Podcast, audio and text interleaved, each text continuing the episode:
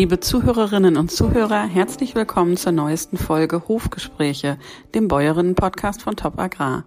Ich bin Katrin Hingst und ich treffe in diesem Podcast interessante Bäuerinnen und schlaue Expertinnen und Experten, um mit ihnen über ihr Leben, ihre Herzensthemen, ihren Alltag zu sprechen.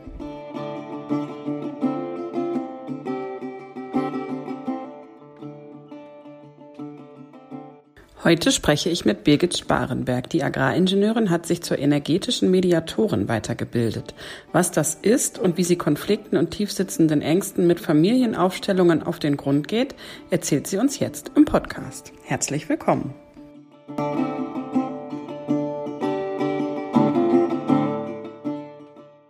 Herzlich willkommen, Birgit Sparenberg, zu unserem Bäuerinnen-Podcast. Ich freue mich, dass du da bist. Ich würde sagen, wir duzen uns, wie wir uns auch ähm, so duzen, oder? Ja, danke fürs Willkommen heißen und das ist für mich völlig in Ordnung. Ähm, ich freue mich mega darauf, was wir jetzt äh, ja, besprechen hier. Gut, ich habe drei kurze Fragen zum Warmwerden für dich. Ähm, genau. Äh, Birgit, bist du ein Morgenmensch oder eine Nachteule? Na, der frühe Vogel fängt den Wurm. Okay. Magst du lieber Sommer oder lieber Winter? Sommer, Winter ist mir zu kalt. Okay. Und würdest du sagen, du bist introvertiert oder extrovertiert? Hm, weder noch, da bin ich eine gute Mischung. Jetzt kommen wir mal zu dir. Du bist Hufschmiedin, Agraringenieurin und du warst sogar vor rund 15 Jahren auch mal Praktikantin bei uns in der Top Agrarredaktion. Ja. Ähm, inzwischen hast du dich als energetische Mediatorin selbstständig gemacht. Ähm, man findet deine Homepage im Internet. Ähm, das, die ersten Punkte, die ich aufgezählt habe, klingen total bodenständig. Das zweite klingt vielleicht für den einen oder anderen auch ein bisschen abgefahren da wird man direkt neugierig, welche Wege dich dahin geführt haben. Ähm, aber ich glaube, bevor wir das besprechen, interessiert uns mehr, was macht eigentlich eine energetische Mediatorin, Birgit? Ja, das erzähle ich gerne. Also dieser Begriff ist natürlich eine Eigenkreation. Das ist meine Wortschöpfung. Ich bin sowieso äh, ja Wortliebende und da ich immer Mittlerin bin, Verbinderin, Brückenbauerin auch schon immer gewesen bin, ähm, habe ich diesen tollen Namen für mich und meine Tätigkeit gefunden. Das ist also kein klassischer Ausbildungsberuf. Ich erkläre das aber immer gerne. Es gibt ja klassische Mediatoren, das kennen auch viele Leute und die sitzen mit zwei Konfliktparteien an einem Tisch und versuchen zu vermitteln. Und weil ich das Ganze aber energetisch mache, reicht mir einer, der was verändern will. Also eine Konfliktpartei. Die andere braucht nicht dabei sein und wir bringen es trotzdem in Harmonie. Und das ist ja total gut, vor allem bei verfahrenen Situationen, wo vielleicht auch nicht alle gleich gesprächsbereit sind. Okay, das heißt, du, das reicht dir wirklich, du, kannst Konflikte mit einer Partei aufdröseln und, und sagst, das hilft dem Konflikt. Der Konflikt wird dadurch besser, er wird vielleicht sogar gelöst. Ja, definitiv. Okay, das ist spannend. Ähm, Im Vorgespräch haben wir bereits äh, lange darüber gesprochen und wir haben auch über dein wichtigstes Werkzeug gesprochen. Das sind die Familienaufstellungen, ähm, die du benutzt, um Blockaden und Ängste zu lösen. Erstmal ganz platt gefragt, was ist das denn eigentlich, eine Familienaufstellung? Ja, da gibt es ja solche und solche Gerüchte. Das ist immer ganz spannend. Äh, da gibt es auch Vorurteile. Erstmal unterscheidet man, also man kann eine Einzelaufstellung machen. Ich sage jetzt mal du und ich äh, gemeinsam mit Bodenankern oder Figuren und könnten uns eines deiner Themen angucken mit Hilfe dieser Einzelaufstellung. Und dann, das ist das, was die meisten klassisch kennen als Familienaufstellung, das findet in der Gruppe statt. Da hat, bringt einer ein Thema mit und dann sind da noch andere Leute, die stellen sich als Stellvertreter zur Verfügung. Ja, und man macht füreinander und miteinander arbeitet man an diesem einen Thema. Ich ähm, biete freie Aufstellungen an. Das heißt, das ist noch eine Spur krasser, weil keiner weiß, um welches Thema es geht und es weiß auch keiner, für wen oder was er da steht. Es könnte also sein, äh, Du stehst da für ein Gefühl, das bekommt mhm. somit eine Stimme. Der nächste steht da für eine Firma oder den Hof, der übergeben werden soll. Und der dritte für, keine Ahnung, Vater, der die ganze Geschichte blockiert. Ja, und die kommen dann ins Gespräch. Es ist quasi, es hat so eine Sortierfunktion, eine Sortier- und Erleichterungsfunktion. Und es geht immer darum, dass man sich einfühlt, dass Dinge wahrgenommen werden und dass auch was ausgesprochen wird. Das ist immer hoch individuell, um was es da geht. Also es gibt nie ein Konzept, sondern es geht immer ganz viel darum, was, was spüren wir da drin und wie bringe ich das auch durch meine Moderation zu einem stimmigen Ende. Mhm. Ähm, das heißt, du sagst gerade, ähm, es geht darum, etwas zu sortieren. Das heißt, es wird erstmal dadurch, dass ich eine Familienaufstellung mache, deutlicher, mir selbst deutlicher, was eigentlich abgeht. Wie würdest du das sagen? Äh, also genau so. Ne? Es geht ganz viel um Klarheit. Und manchmal hat man ja auch jetzt einen Konflikt, den schleppen jetzt alle irgendwie schon ein halbes Jahr durch oder meinetwegen auch zwei Jahre. So, und in so einer Aufstellung kann es dann sein, dass auf einmal zutage kommt, dass die Ursache davon ja, äh, also das, was sich zeigt, dass die Unstimmigkeiten, die sich zeigen, sind ja immer nur das Symptom und dass die Ursache eine ganz andere ist als die, die alle vermutet haben. Und das bringt halt manchmal diese Quantensprünge, die durch Aufstellungen entstehen können. Weil da kann man alle noch zehn Stunden drüber reden. Ja, wenn man in diese energetischen Zusammenhänge geht, dann sieht man es auf einmal. Und das, sagtest du gerade, funktioniert auch, wenn ich eben nicht das mit echten Menschen mache, sondern wenn ich zum Beispiel Mensch ärger dich nicht Figuren nehme und die mir hinstelle und sage, der steht jetzt für den Vater und der steht für das Gefühl und der Gelbe, der ist der Hof. Dann kann ich mir die so hinstellen und, und habe da trotzdem Erkenntnisgewinn, ja? Absolut, ja. Ich weiß sogar, dass auch zum Beispiel in der Unternehmensberatung, äh, in der Industrie oder so, die machen das auch. Die nehmen dann vielleicht Tierfiguren, ja, und machen ja. dann die verschiedenen Hierarchiestufen, was weiß ich, der Chef ist der Löwe oder so. Äh, ja. Bitte sortieren Sie, wähle die Figuren, wer ist denn hier dein Teamkollege und so. Und da können so krass Sachen sichtbar werden, die kein Mensch je vermutet hätte. Wie können denn solche Familienaufstellungen Landwirtsfamilien ganz konkret helfen? Du hast ja gerade schon den Hof und den sturen Vater angesprochen. Vielleicht magst du da noch ein bisschen näher drauf eingehen. Ja, also im Grunde kann es natürlich den Landwirtsfamilien helfen, wie allen anderen Menschen auch. Aber mhm. ich finde, dadurch, dass ich mich ja einfach auch auskenne in, in dieser Landschaft, äh, Landschaft, Landwirtschaft, mhm. durch diese besondere Mischung aus Betrieb und Arbeit, äh, Familie, gibt es da so ein riesengroßes Potenzial, ja. Und auch diese Weitergabe über die Generation, ähm, wer sich so ein bisschen beschäftigt mit Persönlichkeitsentwicklung, der weiß, dass jeder von uns so Glaubenssätze hat. Die bilden sich in der Kindheit, die erzählen wir uns ein Leben lang selber und wenn wir die nicht auflösen, dann glauben wir da halt bis zum Lebensende dran.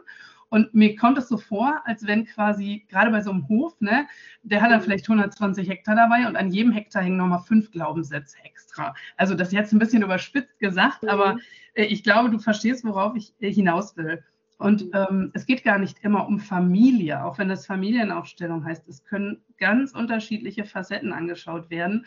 Und das Tolle ist eben, dass äh, so das Ego, der Verstand, umgangen wird. Und so können die Blockaden schnell sichtbar gemacht und im Optimalfall auch gelöst werden. Und das geht immer alles so weit, wie derjenige, der das Thema stellt, bereit ist zu gehen. Ja, also man kann überhaupt nicht manipulieren oder was weiß ich. Es kommt jemand und sagt, ja, ja, bei uns läuft alles rund, aber nur Mutter. Mutter spielt irgendwie nicht mit.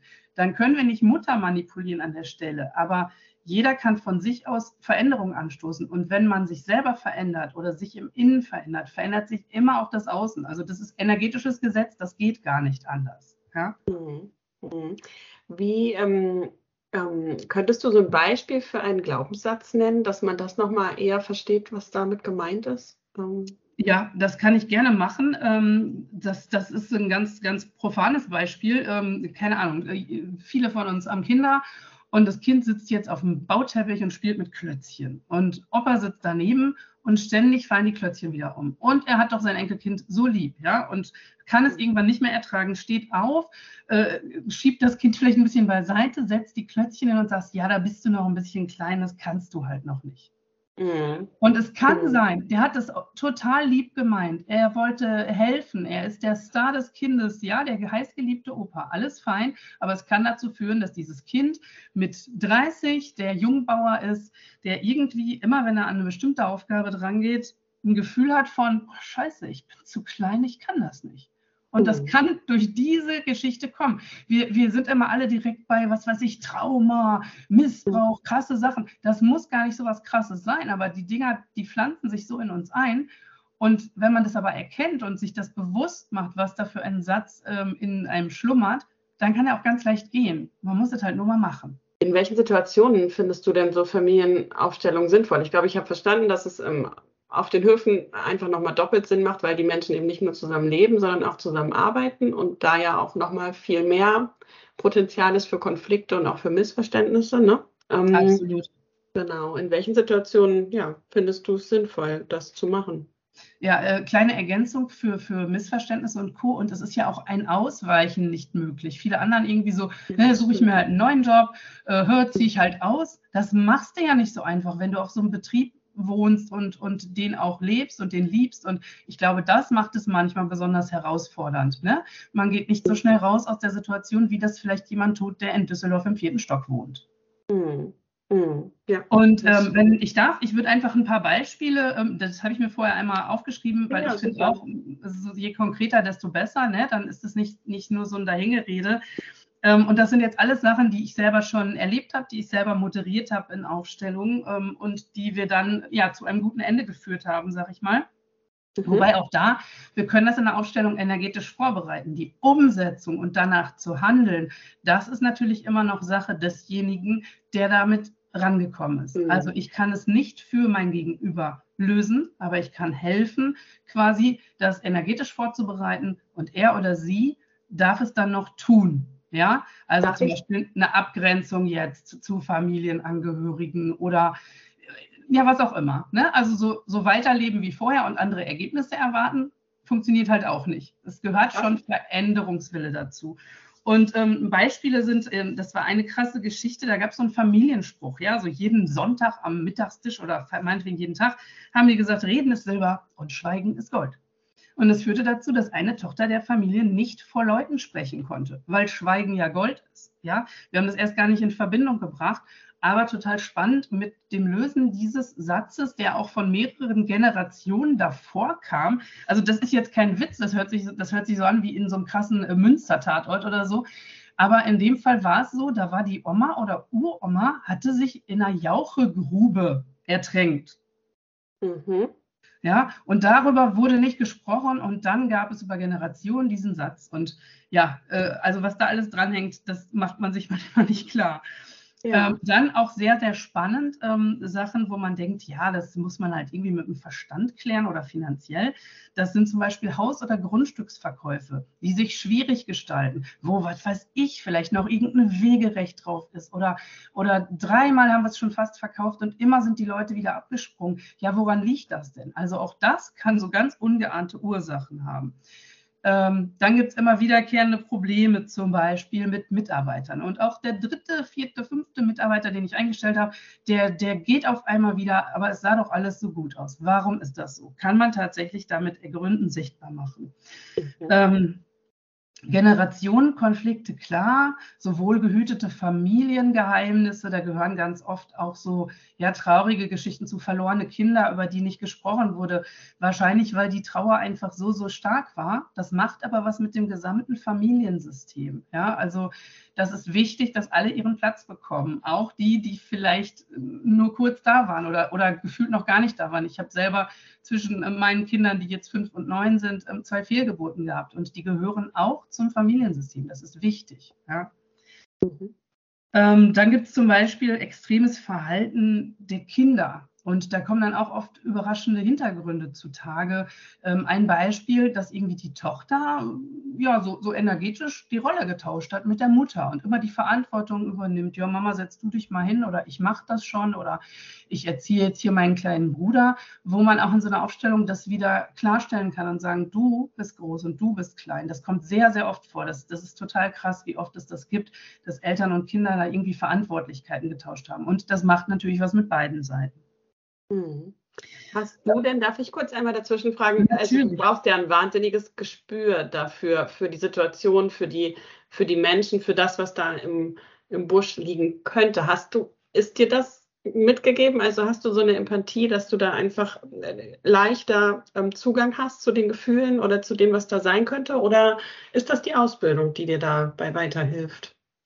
Also ähm, nein, finde ich cool, dass du das fragst. Also ich bin, bin die Empathie in Person und auch schon immer gewesen und das war auch nicht immer einfach. Ich erzähle immer gerne, ich war auch Messdienerin und ich habe nur eine Beerdigung gedient. Äh, danach haben sie mich nicht mehr gefragt, weil ich mehr geweint habe als die ganze Trauergemeinde. Ich kannte den ja gar nicht, aber das, was alle anderen um mich herum gefühlt haben, das fühle ich auch und dann kommt es halt durch mich raus. Und das können sich Leute, die, die eben nicht ganz so sensibel ge geprägt sind, gar nicht oft vorstellen. Ja, also es ist mir auch oft begegnet, dass einer, was weinst du denn jetzt? Ja, mhm. sorry, das ist meine Bereitschaft zum absoluten Mitgefühl und die nutze ich natürlich für diese Arbeit. Und deswegen kann ich mich da einspüren und deswegen ist das hochindividuell. Und das hat auch lange gedauert, dass ich das selber so zugelassen habe und zulassen konnte, dass mich das ausmacht, dieses Gefühl. Mhm. Spannend. Okay. Ähm, genau, jetzt habe ich dich unterbrochen bei deiner äh, Erzählung deiner spannenden Beispiele, die du gebracht hast. Ähm, genau, wenn du da noch eins hast, dann darfst du gerne noch weiter. Ja, genau. Ja, ich hätte noch, noch zwei Sachen. Ähm, das ist einmal die Geschichte Hofnachfolge. Das kann ja auch sein, dass das noch gar nicht geklärt ist. Wie machen wir es denn? Was wird denn passieren? Wird der Betrieb übergeben an die nächste Generation? Vielleicht sogar an jemand extern? Wird der Betrieb aufgegeben? Was machen wir dann alle? Vielleicht sogar die ganze Familie? Oder, oder wird hier was umstrukturiert und was fühlt sich denn vielleicht gut an? Also ich habe letzt so ein, so ein Pamphlet gelesen von irgendeinem Beratungsring und da war dann der erste Satz, ja, wenn wir hier was machen, dann kommen alle Zahlen auf den Tisch und dann rechnen wir knallhart und dann nehmen wir alle Emotionen raus. Ja, für wirtschaftlich macht das auch Sinn, aber für das gesamte Konstrukt und für das System Hof macht das für mich überhaupt keinen Sinn, weil in, in keiner Branche ist für mich so eine emotionale Bindung an die ganze Geschichte wie in der Landwirtschaft. Und da kann ich nicht alle Emotionen rausnehmen. Wie soll denn das gehen? Die kommen ja immer wieder. Mhm. Ja? Mhm. Ähm, ja, und dann als letztes wäre noch so alles, was sich im Grunde dreht um Selbstbewusstsein, Selbstwert, Selbstvertrauen, Selbstliebe. Ich glaube, da fällt jedem direkt äh, das eine oder andere ein, was er da irgendwie für sich selber nochmal angehen könnte weil es kann jeder von uns nur bei sich selber anfangen. Und dann ist schon viel passiert. Und nochmal, alle diese Themen, die du gerade genannt hast, die kann ich auch bearbeiten, wenn ich alleine mit dir und meinen Holzfiguren sitze und ähm, die aufstelle, sozusagen. Da habe ich dann auch schon äh, einen Erkenntnisgewinn von. Absolut, ja, absolut. Ja. ja. Okay. Genau, und, genau, ist auch wichtig, ne? Das, das ist auch ein Unterschied. Also manche wenn mich jetzt jemand anfragt, ich will wohl mit dir zusammenarbeiten, wie machen wir es denn? Ja, dann erkläre ich das. Es gibt verschiedene Wege, ne? einzelne mhm. zusammen. Auch in der Einzelarbeit gibt es nochmal unterschiedliche Sachen. Hat auch ein bisschen was mit der Offenheit des Gegenübers zu tun. Und es gibt welche, die fühlen sich halt viel, viel wohler, wenn das nicht in so einer Gruppe ist, weil sie vielleicht auch Angst haben. Da kommt ein Gefühl raus. Es, es kann ja nie was rauskommen, was nicht sowieso schon da ist. Aber wenn man sich damit noch nicht beschäftigt hat, ja, oder dieser Inkognito-Gedanke. Also ich habe wirklich mit, mit diversen ähm, ja, äh, früheren Freunden oder Bekannten aus der Landjugend auch schon Aufstellungen gemacht. Aber das sollen lieber die anderen dann nicht wissen. Das hat noch so einen Inkognito-Charakter. Ist für mich mhm. gar nicht nötig, aber bei vielen ist das noch so. Hat anscheinend noch so eine Art Stempel, was in der Coaching-Bubble irgendwie voll cool ist. So, welchen Coach hast du denn jetzt? Ich bin gerade bei dem, ich bin gerade an dem Thema dran. Das äh, hat hier oft noch so einen Charakter von, oh nee, nachher denken die anderen noch, ich schaffe das nicht alleine. Mhm. Aber ja. das ändert sich ein bisschen, oder? Gefühl ich glaube auch, ja. ja. Das ändert ja. sich total und es sind immer mehr Leute, die so, ich sage jetzt mal so aus dem konventionellen Bereich kommen oder das auch aufweichen. Ne? Und gerade, gerade die Landwirte und Landwirtsfamilien, die sind ja hoch unternehmerisch total innovativ und die sind offen für neue Wege. Ähm, und ja, ich komm, wir alle kennen hier dieses Bauer sucht Frau. Wir haben das damals mit unserer Fachschaft im Studium zum Fremdschämen geguckt. Die ersten Staffeln waren ja auch wirklich noch noch mhm. granatig mit Gummistiefel und Forke und keine Ahnung, geh mal, geh mal die Schweine kuscheln im Stroh oder so.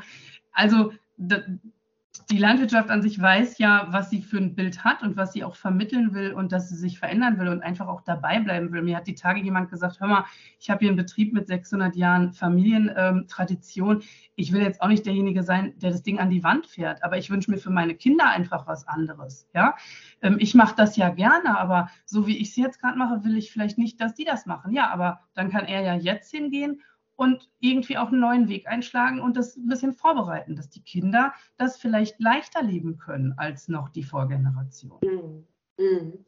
Okay, ich habe trotzdem äh, nochmal ähm, eine Frage zu dieser Funktionsweise, denn du hattest ja gerade auch so ein interessantes Beispiel gebracht mit dem Schweigen ist Gold, wo eben über ein, wo eben ein, ein Ereignis, das weit in der Vergangenheit liegt, ähm, offensichtlich die Generation, mehrere Generationen beeinflusst, also diese, ja. dieser Tod oder ähm, ja.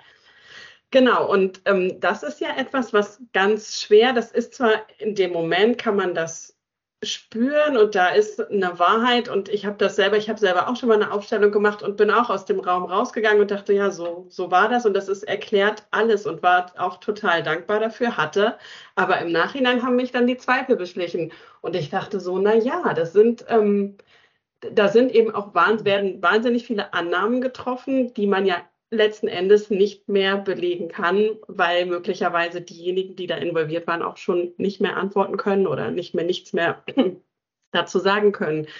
Äh, was sagst du denn so Zweiflern? Oder was ist deine Antwort darauf? Oder ich meine, du bist selber Naturwissenschaftlerin, dich hat das ja vielleicht am Anfang auch umgetrieben. Ähm, ja, klar, das haut einen erstmal genau. voll um. Also ich will dazu sagen, jeder sieht ja sowieso die Welt durch seine eigene Brille und jeder mhm. von uns hat seine eigene Wahrheit. Es gibt keine, die für uns alle zutrifft. Das ist einfach so. Das machen Erfahrungen und das machen Bewertungen.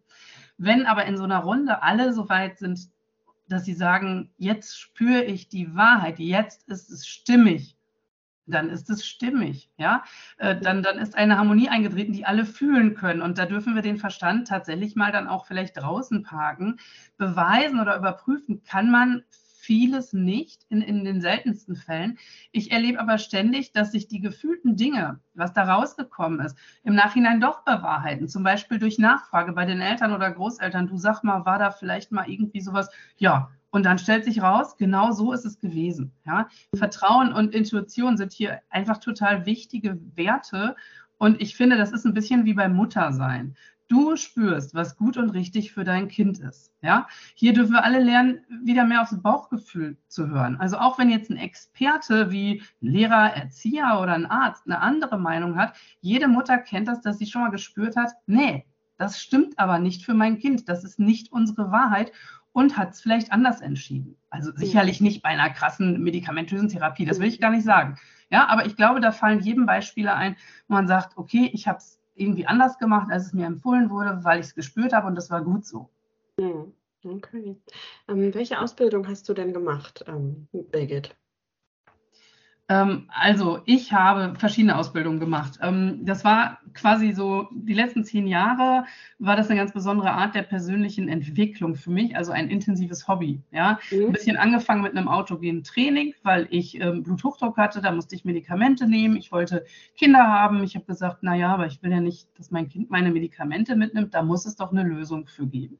Und das erzähle ich auch immer gerne. Da hat die Hausärztin gesagt, ja, selbst wenn Sie 20 Kilo abnehmen und autogenes Training machen, Sie werden immer diese Medikamente nehmen müssen. Und dann habe ich gedacht, hm, halte ich aber jetzt erstmal was anderes für möglich. Und genauso ist es auch gekommen. Es war anders möglich, ja. Mhm. Und diese Geschichten, autogenes Training ging dann über in Meditation. Dann äh, habe ich Reiki gemacht. Äh, da gibt es drei verschiedene Grade. Bin in dieses Aufstellen reingekommen, habe das mitgemacht mehrere Jahre, habe dann selber gelernt, das zu moderieren habe noch eine Weiterbildung gemacht als Energietherapeutin, ähm, noch einen psychologischen Coach dazu. Also das hat irgendwie alles aufeinander aufgebaut. Und ich habe immer schon, ich, ich, mochte immer schon Menschen, ja, Menschen und ihre Geschichten. Ich liebe das zu wachsen, andere wachsen zu sehen.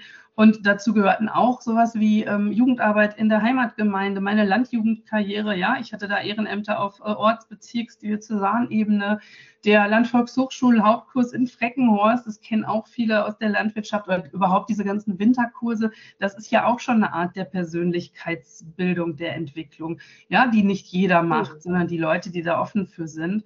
Ähm, und das waren alles ganz wichtige äh, Geschichten, die da irgendwie mit reingespielt haben. Ach so, dann habe ich noch die letzten Jahre ähm, Bauernhofpädagogik gemacht als Weiterbildung. Äh, und einen Kurs in Sterbebegleitung, also so alles, was irgendwie mit Menschen, Geschichten, Gefühlen vermitteln. Ja, das ist halt mein Ding. Ich brauche immer neues Futter so. Mhm. Mhm. Ähm, Dein Angebot aktuell ist ja rein auf die Online-Beratung ausgelegt, zumindest wenn man nach deiner Homepage geht. Also das heißt, du machst das online über Teams oder über Zoom. Ähm, funktioniert das für dich und funktioniert das auch wie für die ähm, für deine Kunden oder deine ne, Patienten kann man ja nicht sagen, deine Klienten genauso gut wie live?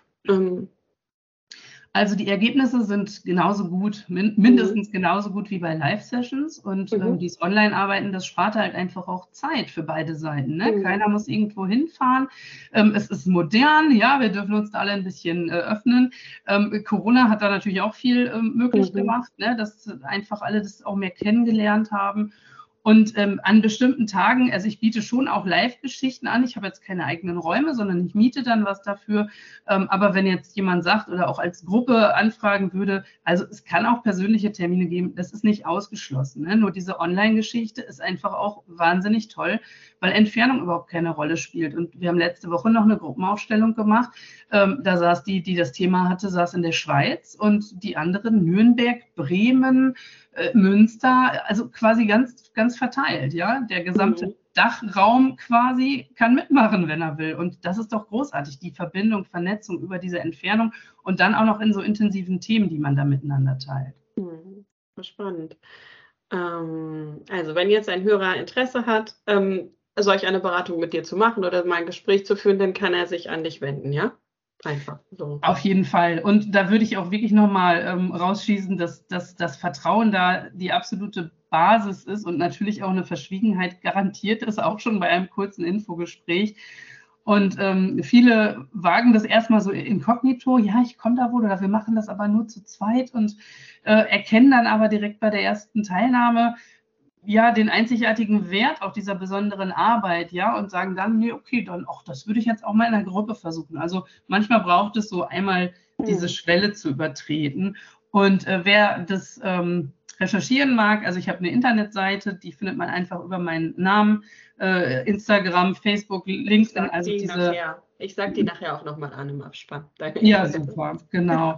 Und falls da jetzt jemand zuhört, der sagt, ach, irgendwie interessant, aber würde ich gerne noch mal mehr zu hören oder, oder persönlich. Also ähm, ich mache vieles möglich, wenn jetzt irgendwie ein Vortrag oder ein, ein Workshop ähm, gefragt ist für, was weiß ich, im Arbeitskreis, das Landfrauentreffen, Junglandwirteforum, alles das denkbar, meldet euch.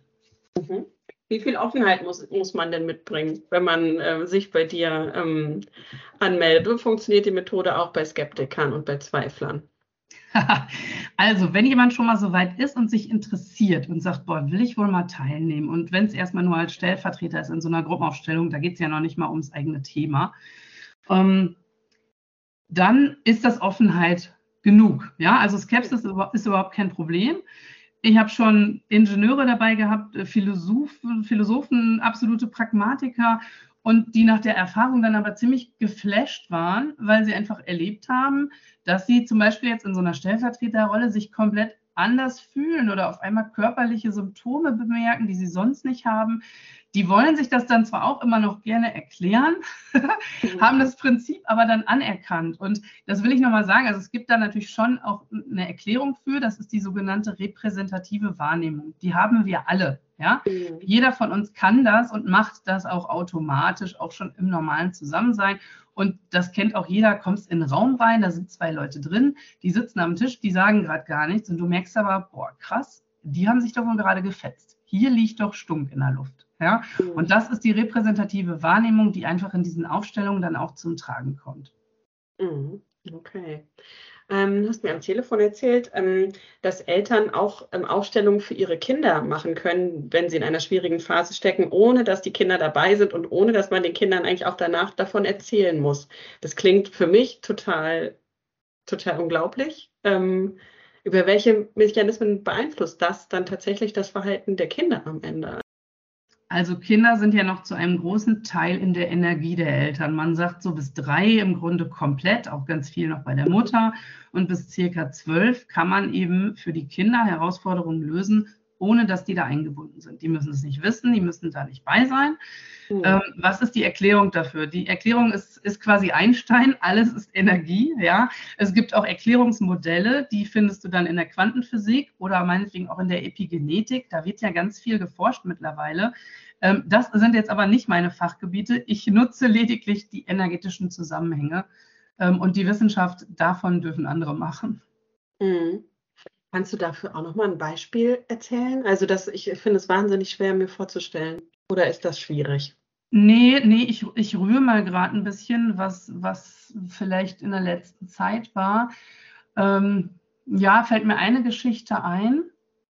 Das war, ähm, also da war halt eine Trennung äh, in, in der Vergangenheit und jetzt war auf dem Hof der, also der älteste Sohn war quasi mitgebracht aus der ersten Ehe. Mhm. Und der wollte gerne auch den Familiennamen haben. Und dieser Ex-Mann, der hat das boykottiert. Der wollte mhm. das nicht. Ja, das Kind sollte seinen Namen behalten, warum auch immer. Das hat ganz viel mit dem Jungen gemacht. Und ähm, in der Aufstellung sind dann da auch ja, zu, Zusammenhänge einfach zutage gekommen. Der war sehr, sehr, sehr traurig, schon fast depressiv. Und nach der Aufstellung hat die Mutter gesagt, es wäre so krass. Also erstmal gab es eine Verständigung mit dem Ex, die vorher so nicht möglich gewesen wäre. Und das Kind war einfach wieder entspannt und gut drauf. Ja, Mhm. auch Aber da das Kind wieder. war da dabei oder war nicht dabei? Nein, nein, das Kind war nicht dabei und das Kind wusste auch nicht, dass wir das gemacht haben. Okay. Und trotzdem hat sich der, hat er sich quasi, ähm, ging es ihm besser danach. Ja, absolut. Also ich arbeite ja selber auch gerne an meinem Team oder, oder in meiner Familie. Und mein Mann, der kommt auch vom Hof und der sagt immer noch heute so, na, gehst du wieder zu Huibu? Also ihm ist das auch alles nicht ganz koscher. Aber er merkt natürlich auch, was ich damit für Fortschritte gemacht habe, wie ich da mit Leuten arbeite, was das für einen Output hat. Und wir hatten mal, keine Ahnung, was auch immer der zu unserem kleinen Sohn gesagt hat, irgendwie kam es nicht an. Ja, dann hat er mal, boah, der hört mich nicht. Ne? Und ich habe das dann auch in der Aufstellung, bin ich das angegangen, das Thema. Und am nächsten Tag ging das hier wirklich ab morgens, ab dem Aufstehen, stundenlang, äh, Papa, Papa, Papa, Papa. Und mein Mann so, boah, was ist denn jetzt los? Ja, ich sage, sorry, das war ich gestern. Er sieht und hört dich jetzt. Ja. Mhm. Also einfach, ich habe es schon zu oft erlebt, dass es sich sofort auswirkt. Aber wer dafür jetzt eine voll logische Erklärung haben will, kann ich nicht bieten. Ja. Ja. Na, ich glaube, dass du, was du gesagt hast, dass es eben, dass man äh, die Gefühle der anderen, ich meine, jeder ist ein Stück weit empathisch, vielleicht nicht so empathisch äh, wie du, aber also jeder kann sich in andere einfühlen und es gibt, man kann Gefühle wahrnehmen, die nicht, also ich könnte mir schon vorstellen, dass das der Hauptteil der Erklärung dann am Ende auch ist, ne? Wie du Ja. das schon Ja. gesagt hast. Bestimmt. Alles klar. Ja, ähm, das ist ein ganz spannendes Thema und ähm, sicherlich auch, ähm, also ich habe ganz viel gelernt. Ich habe ein bisschen Skepsis abgebaut und ich denke fast, ich würde es gerne auch nochmal probieren. genau. Also jederzeit, äh, meldet dich, meldet euch. Ja? Ja. Was ich nochmal hinterher schicken würde, ähm, ist einfach dieses, also in allem, wo, wo einfach die Landwirtsfamilien auch sich bemühen, zukunftsfähig zu, zu sein und so, ähm, dass die sich selber nicht vergessen. Ja, vergesst euch selber nicht. So, es ist immer dieses, du bist der wichtigste Mensch in deinem Leben und wenn es dir gut geht, deiner Familie gut geht, deinen Kindern gut. Und viele sind so im Funktionieren und sind so getrieben vom Alltag und stellen sich dann doch irgendwie wieder hinten an und auf Dauer wird es halt nach hinten losgehen. Also eine Ermutigung an alle, die das jetzt hören, sei dir wichtig und ja, geh für dich los. Alles klar. Das ist doch ein wunderbares Schlusswort.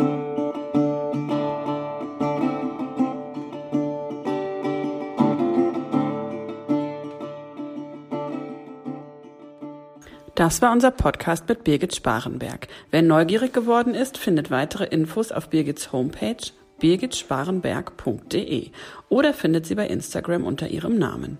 In der nächsten Folge begrüßt meine Kollegin Katharina Meusener Professor Claudia Neu aus Göttingen, um mit ihr über die aktuelle Landfrauenstudie zur Lebens- und Arbeitssituation der Frauen auf den Höfen zu sprechen. Bis dahin, tschüss! Eine kleine Sache habe ich noch. Und zwar möchte ich den Top Agrar Podcast Weitergedacht meiner Kollegen Ann-Christine Frie und Frederik Storkampf wärmstens empfehlen. Ab 6. Oktober ist er überall verfügbar, wo es Podcasts gibt. Im Anschluss hören Sie den Trailer der beiden.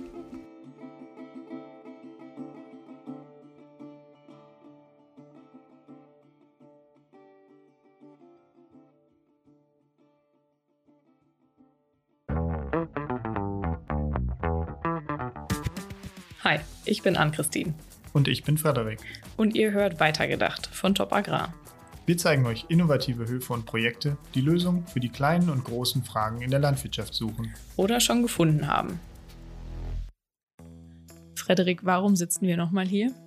Wir haben uns Mikros besorgt und machen jetzt einen Podcast für Top Agrar. Ach ja, jetzt habe ich es wieder. Wir wollten über das Thema Klima sprechen, oder? Genau, das ist das Thema unserer ersten fünf Folgen, Klimawandel und Landwirtschaft. Und da wollen wir verschiedene Akteure, ob es jetzt Betriebsleiter, Betriebsleiterinnen, WissenschaftlerInnen sind, sprechen und von ihnen lernen, äh, was es bedeutet, in Zeiten des Klimawandels Landwirtschaft zu betreiben. Genau, und dabei wollen wir in zwei Richtungen denken. Zum einen, wie sich Landwirte an den Klimawandel anpassen können, aber auch, wie sie aktiv dazu beisteuern, zum Beispiel Emissionen zu verringern. Wenn ihr nichts verpassen möchtet, abonniert doch schon mal den Podcast. Und demnächst findet ihr hier auch die ersten Folgen. Auf Instagram und Co findet ihr bald auch schon erste Videos und weitere Informationen über den Podcast und über die Betriebe, die wir besuchen. Frederik, war. Mach nochmal. Bis dann. Keine Ahnung. Wenn ihr nichts verpassen möchtet, abonniert doch schon mal den Podcast. Hier findet ihr. Oh Mann! Oder wie Landwirte aktiv daran mitwirken können. Ich habe das Gefühl, es ist Käse geworden. Wenn ihr nichts verpassen. Jetzt haben wir aber genug Blooper. In den nächsten Tagen wollten wir nicht sagen. Demnächst findet, bald findet ihr schon. Es wächst.